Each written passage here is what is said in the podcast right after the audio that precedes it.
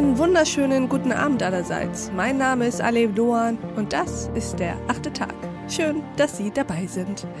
Haben Sie schon mal von den sogenannten Senior Digital Nomaden gehört? Nein? Nun, man kann sie sich durchaus als eine Pionierbewegung vorstellen. Menschen, die ausgelöst durch die Corona-Krise ihr Leben einmal auf den Kopf gestellt und ihren Lebensmittelpunkt verlegt haben. In den Süden und in Naturnähe. Darüber sprechen wir heute mit einer, die auszog, um zu leben und zu arbeiten. Herzlich willkommen im achten Tag, Monika Högen. Ja, vielen Dank. Äh, auch ein schöner Gruß von mir hier von der Algarve aus Portugal. Frau Högen, würden Sie sich uns mal kurz vorstellen?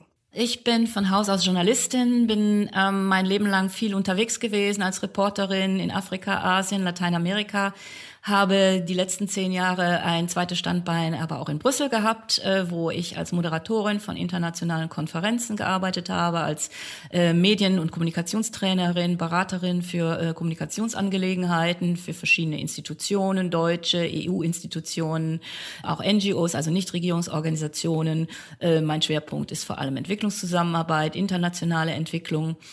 Ja, und damit war ja erstmal alles äh, ziemlich essig im vergangenen Jahr. Im März äh, wurde erstmal alles gestoppt. Äh, Sie können sich vorstellen, ich gehörte leider mit meiner beruflichen Ausrichtung zu denen, die als erste mit betroffen waren, weil es natürlich erstmal keine Präsenzkonferenzen mehr gab und nichts. Äh, das war erstmal ein ziemlicher Schock peu à peu musste man schauen, wie man sich neu aufstellt. Ähm, dann kamen äh, Aufträge mehr online rein. Ich arbeite inzwischen auch wieder als Moderatorin, aber das meiste sind jetzt eben Videokonferenzen. Ja, und so hat sich das über die Monate hin entwickelt. Ich habe dann auch ein paar andere Aufträge gehabt als Kommunikationsberaterin. Die haben zum Teil noch vor Ort stattgefunden, vieles aber dann eben auch online, also im, im Homeoffice sozusagen. Und irgendwann war der Zeitpunkt, dass ich dachte, ja, wenn das schon so ist, dann kann ich versuchen, die Krise in eine Chance zu um, umzuwandeln und das zu tun, was ich mich schon lange gewünscht habe, eigentlich ein bisschen naturnäher zu leben und von einer schönen Umgebung aus zu arbeiten. Genau, und genau darüber wollen wir heute reden, Frau Högen. Sie sind heute hier, um mit uns über diesen neuen Trend zu sprechen, der sich seit Corona eben sehr weit verstärkt hat. Erzählen Sie mal, worum geht es da? Was sind die sogenannten Senior Digital Nomaden? Ja, also dass es ein Trend ist, habe ich selber erst festgestellt, nachdem ich eben selber losgezogen bin. Ich habe im April meine Koffer gepackt und bin hier an die Algarve gekommen, habe erstmal meine Wohnung in Brüssel aufgegeben und nur den deutschen Standort ähm, als Unternehmenssitz behalten ähm, als ich dann hier hingekommen bin, äh, habe ich festgestellt, dass ich überhaupt nicht die Einzige bin. Also ich selbst bin schon in einem etwas fortgeschrittenen Alter, sagen wir mal, und vor allem in einem fortgeschrittenen Stadium meiner Karriere. Und äh, ich habe hier einige Leute getroffen, denen es ähnlich ging. Man geht vielleicht davon aus, dass Digital Nomad ist ja so ein Begriff, den man häufiger hört. Da stellt man sich dann vielleicht irgendwelche hippen äh, Start-Upper drunter vor, die irgendwo so zwischen 25 und, und, und 32 angesiedelt sind oder so. Hm. Und ähm, oder irgendwelche Surfer, die nebenbei ein bisschen arbeiten. Tatsächlich findet man jetzt aber hier viele Leute auch ähm, die schon älter sind und ähm, jetzt nochmal sozusagen in der letzten Phase ihrer Karriere sagen, gut, wenn jetzt alles Homeoffice ist, dann, dann mache ich das auch und suche mir einen neuen Standort. Und das ist das, mhm. was ich unter dem Trend Senior Digital Nomad zusammenfassen würde. Wie Sie schon sagen, also bei Bezeichnungen, die ohnehin schon Digital in sich tragen, zum Beispiel die Digital Natives, denkt man ja wirklich erstmal an die ganz junge Generation. Und ich frage mich, was ist denn da unbeachtet Bild von der öffentlichen Aufmerksamkeit in den Reihen ihrer Generation passiert, dass immer mehr diesen Drang verspüren, ihre Laptops und Headsets einzupacken und als ja, Digital Nomads in die Ferne zu reisen und sozusagen die Arbeitswelt 2.0 neu zu denken und das ganz schön radikal. Ja, ich glaube, dass das vielleicht etwas ist, was in vielen von uns dann schon lange gegärt hat und durch die Krise jetzt nach oben gespült wurde, weil man jetzt, wie gesagt, äh, vieles vom Computer aus macht.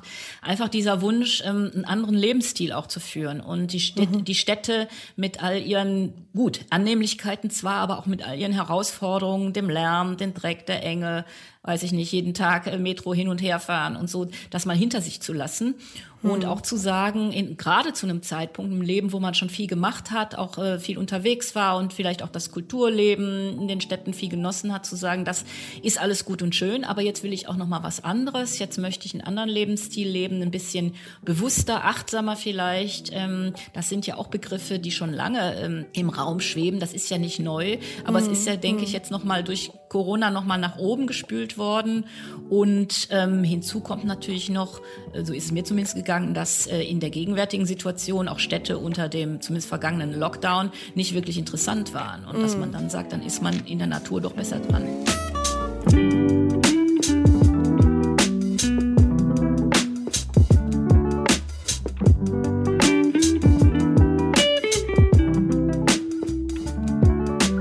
Wären Sie mal so freundlich, uns zu beschreiben, in welcher Umgebung Sie sich da eigentlich befinden, dass wir so ein Bild davon bekommen, wo Sie gerade eigentlich leben und arbeiten?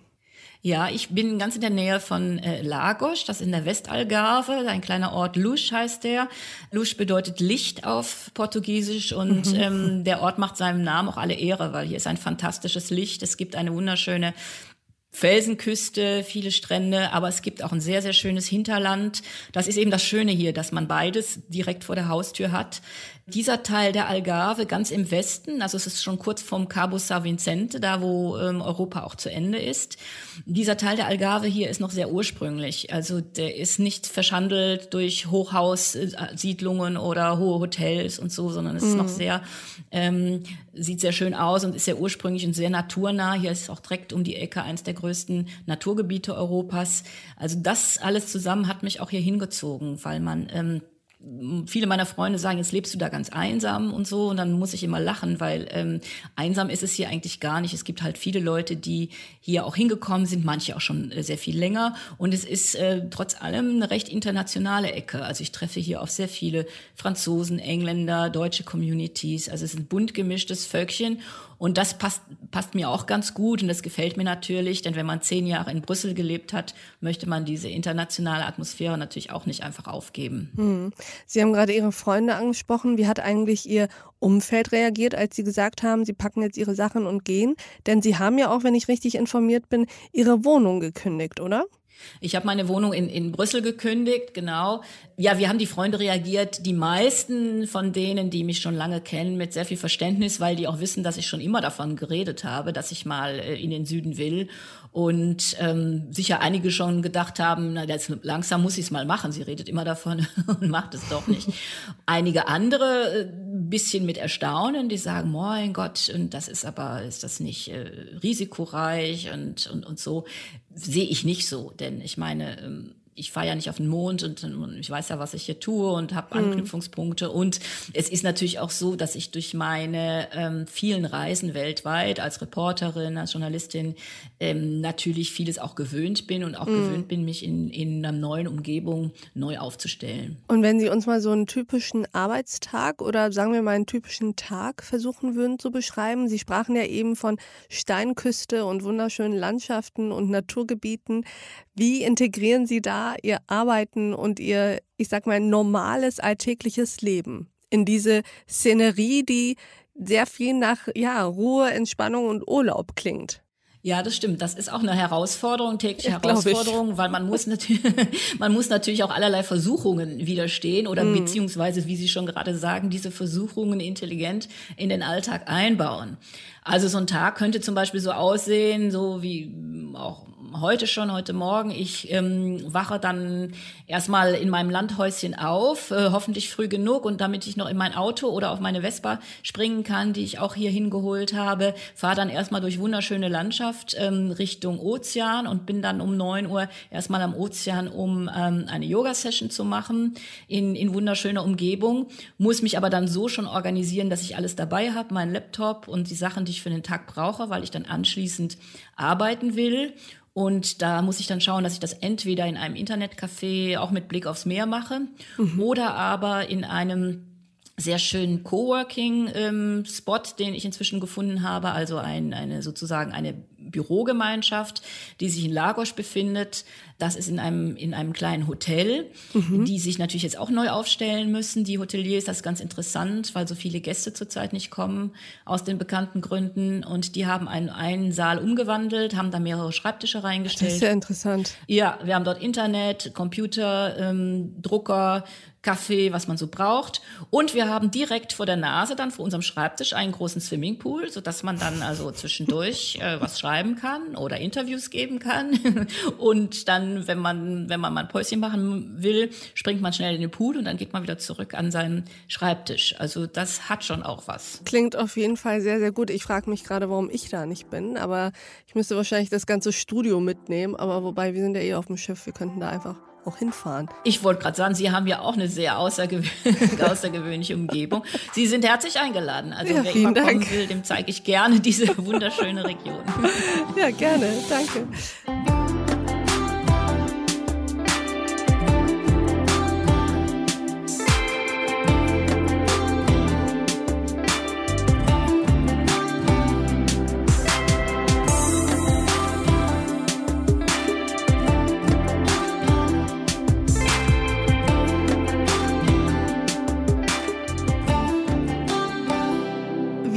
Hängt denn der Erfolg dieses Lebensstils auch von der individuellen Digitalkompetenz ab, frage ich mich.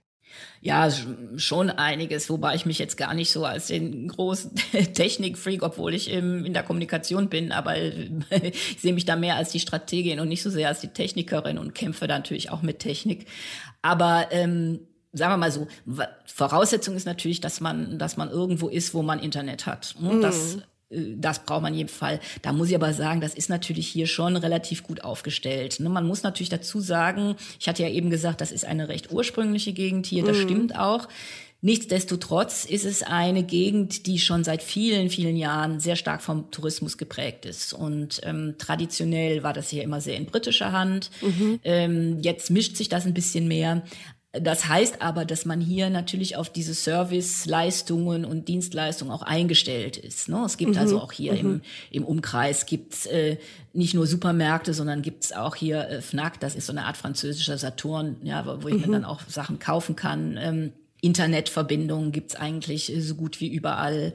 Also das ist jetzt schon so, dass es trotzdem gut ausgestattet ist. Und das mhm. finde ich auch das Reizvolle hier. Ne? Man ist zwar in der Natur, aber man hat trotzdem doch die Annehmlichkeiten oder mhm. das, was man auch braucht, um mhm. so leben zu können. Mhm. Eine gewisse moderne technische Infrastruktur wird einem da geboten. Anders würde es ja sonst gar nicht gehen. Nee, das würde ich, stelle ich mir dann schon sehr schwierig vor. Also ich war jetzt am Wochenende ähm, mit, mit Freunden, waren wir da weiter in den Bergen.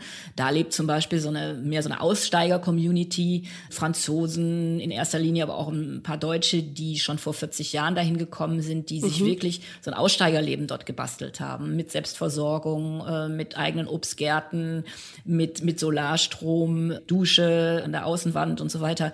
Aber da könnte man zum Beispiel so ein Digital Nomad Leben eigentlich dann nur schwer führen, weil mhm. da zum Beispiel teilweise noch nicht mal Handyempfang ist und so. Sie haben ja eben gesprochen von den Gleichgesinnten, die Sie ja dann dort überraschenderweise gefunden haben, auf die Sie getroffen sind, ohne dass Sie das vorher ja so richtig erwartet hatten. Jetzt auch wenn Sie von Coworking Space etc. erzählen, scheint da ja wirklich so ein Trend vorzuliegen. Ich habe mich gefragt, welche Gemeinsamkeiten sind da, die Ihnen aufgefallen sind zwischen Ihnen und den anderen Digital Senior Nomads? Ja, also aufgefallen ist mir vor allem, dass das ähm, eigentlich alles Leute sind, die vorher auch schon ähm, international unterwegs mhm. waren, ein eher vielleicht etwas bunteres Leben hinter sich haben und auch äh, international gearbeitet haben. Also es ist jetzt nicht so, dass man sagt, ähm, sag jetzt mal, äh, der Finanzbeamte aus Troisdorf oder aus Köln-Kalk oder so äh, beschließt jetzt plötzlich hier hinzukommen. Es klingt jetzt vielleicht ein bisschen despektierlich, ist gar nicht so gemeint, aber ich denke, es sind schon Leute, die auch vorher immer mal ähm, aus der Ferne für mhm. irgendjemanden gearbeitet haben, sei es für ihren ihre Firma oder vielleicht auch als Diplomaten unterwegs waren oder so oder aber eben auch wie ich als als ähm, selbstständige Dienstleister für Kunden im In- und Ausland schon gearbeitet haben.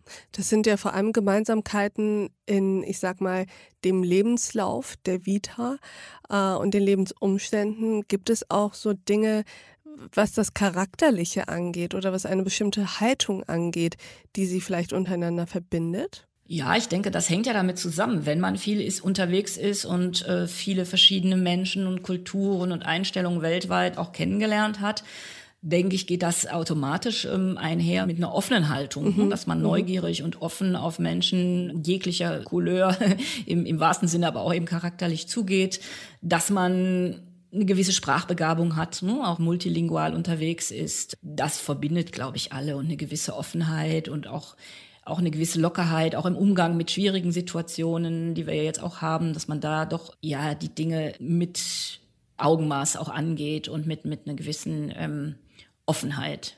Welche schwierigen Dinge sind das, die Sie gerade haben? Naja, wir, wir müssen natürlich auch schauen, wie man hier mit, mit den Regeln in der Krise und so umgeht mhm. und, und, und wie man sich dann neu aufstellt und so weiter und äh, wie man sich untereinander verhält. Und ich denke, da wird es aber eben mit dem nötigen Respekt, aber eben auch mit der nötigen gewissen Gelassenheit auch mhm. ähm, da vorgegangen. Ne? Dass also niemand da irgendwie äh, fanatisch ist, weder in die eine noch in die andere Richtung. Und äh, das ist dann auch schon sehr angenehm. Thank you.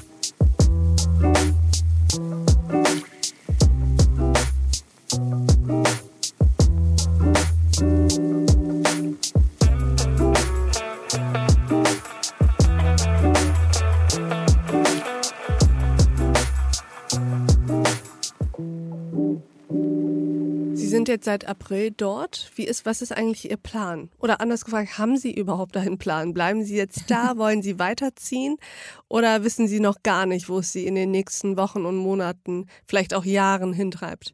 Ja, das ist eine gute Frage. Was ist mein Plan? So ganz genau weiß ich es auch noch nicht. Ich bin ja hingekommen, um mal auszuprobieren und zu sehen, wie es geht und ob das auf Dauer ein, ein Weg für mich sein könnte.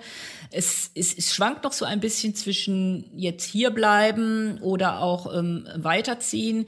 Im Moment ist, ist, die, ist der Würfel erstmal für äh, noch eine Weile hier bleiben mhm. gefallen, mhm. Mhm. weil ich, äh, wie gesagt, hier so vieles auch entdeckt habe, was mir gut gefällt. Ich habe verschiedene Dinge auch angefangen. Man hat natürlich jetzt hatte ich ja eben schon erzählt, einige neue Verbindungen mm. aufgebaut, das Coworking. Ich habe angefangen, Portugiesisch zu lernen und ähm, es wäre jetzt schade, ähm, sofort und, und, und gleich äh, woanders hinzugehen. Aber im Nomadentum wäre ja das Weiterziehen mit einbegriffen eigentlich. Genau, also wenn ich, wenn ich auf Dauer wirklich Digital Nomad bleiben möchte und diesem Ruf alle Ehre machen möchte, müsste ich mindestens nach, äh, weiß ich nicht, spätestens zwei, drei Monaten oder so, äh, müsste man dann äh, weiterziehen, woanders hin und dann wieder weiter. Und es sind auch viele Leute, die das weiterhin machen. Mhm. Vielleicht wird aus der Senior Digital Nomadin äh, äh Monika Högen auch noch die äh, Senior Digital ähm, Südländerin oder sowas. Mhm. Ne? Also mhm. die dann irgendwie dann doch ihren festen Sitz zumindestens da findet und dann vielleicht von dort aus strahlenförmig mm. immer wieder mal irgendwo hingeht, mm. aber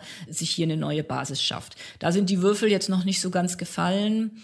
Muss ich noch mal schauen. Hängt ja auch davon ab, wie sich das jetzt beruflich weiterentwickelt. Ich weiß zum Beispiel nicht, ob ähm, wann und ob wieder mehr Präsenzkonferenzen stattfinden werden, äh, ob ich dann als Moderatorin hoffentlich irgendwann ja doch mal wieder irgendwo auf einer Bühne stehe und, und oder es mehr hybride Events gibt mit einem mit einem Main Act irgendwo vor Ort und zugeschalteten Videos und wie ich mich dann aufstellen muss, auch logistisch, das weiß ich natürlich mm. noch nicht. Ich mm. denke, das werden die nächsten Monate dann zeigen. Ich habe mich gefragt, Frau Högen, dass vielleicht zum Abschluss, ob diese Form der Lebensführung nicht auch einsam machen kann, wenn man naja, wie ein Nomade eben relativ viel unterwegs ist, aber auch allein unterwegs ist. Dieses Zelte abreißen und wieder neu aufbauen. Macht das manchmal einsam? Ja, also einsam im Sinne, einerseits ja, auf der, sag mal, in, in einem bestimmten Sinne. Man ist nicht in dem Sinne einsam, dass man jetzt jeden Abend nur alleine rumsitzt, weil man trifft natürlich viele Leute und mm. immer wieder neue Leute. Aber es ist natürlich schon eine besondere Lebensform, die sich unterscheidet von Menschen, die, die einen anderen Weg eingeschlagen haben, ne? die also seit Jahren Haus und Kind und, und, und Hof und so eine Familie haben. Und das ist natürlich jetzt natürlich klar. Gerade im Senior-Stadium treffe ich natürlich auch viele Menschen, die eher vielleicht ein bis auf diese Gleichgesinnten, aber die anderen, die man trifft vor Ort, sind natürlich Leute, die ein sehr etabliertes Leben haben. Und da kommt man oft so ein bisschen von außen dann dazu. Wie reagieren die eigentlich auf Sie, die Einheimischen, mit Kind und Kegel, wenn sie da um die Ecke kommen und irgendwie versteht man sich gut, aber die, der Lebensstil ist ja ein völlig anderer. Ja, da ist, glaube ich, schon teilweise ein bisschen Verwunderung, ähm, was ist das und wo kommt die jetzt her? Und die haben da manchmal vielleicht auch so eine Vorstellung, man hätte so ein total glamouröses Leben, was natürlich auch nur, nur bedingt der Fall ist. Hier speziell in dieser Region, denke ich, hat sich das jetzt schon ein bisschen gelegt. Man muss dazu sagen, hier gibt es zum Beispiel so ein kleines Dörfchen, Barausa Jau. Das war in den 80er und 90er Jahren so als Hippie-Domäne ähm, bekannt. Da sind wirklich mhm. die Leute mit ihren ihren, mit ihren Wohnwagen äh, von, von überall her gekommen. Das hatte dann auch Überhand genommen da waren dann auch Drogen im Spiel und so weiter, äh, so dass, dass das so ein bisschen abgeschafft wurde. Also da fand immer so ein, so ein großer Markt statt, den haben sie dann eingestellt und da hatten die Dorfbewohner, glaube ich, große Schwierigkeiten damit umzugehen. Inzwischen hat man sich, glaube ich, ein bisschen an uns Außenseiter gewöhnt, aber es bleibt ein bisschen eine Herausforderung, ne? auch aus seinem Bubble hier auszusteigen mhm. und überhaupt sich dann auf das portugiesische Leben auch einzulassen. Das fängt schon mit der Sprache an. Also ich spreche mehrere Sprachen. Portugiesisch gehört noch nicht so richtig dazu.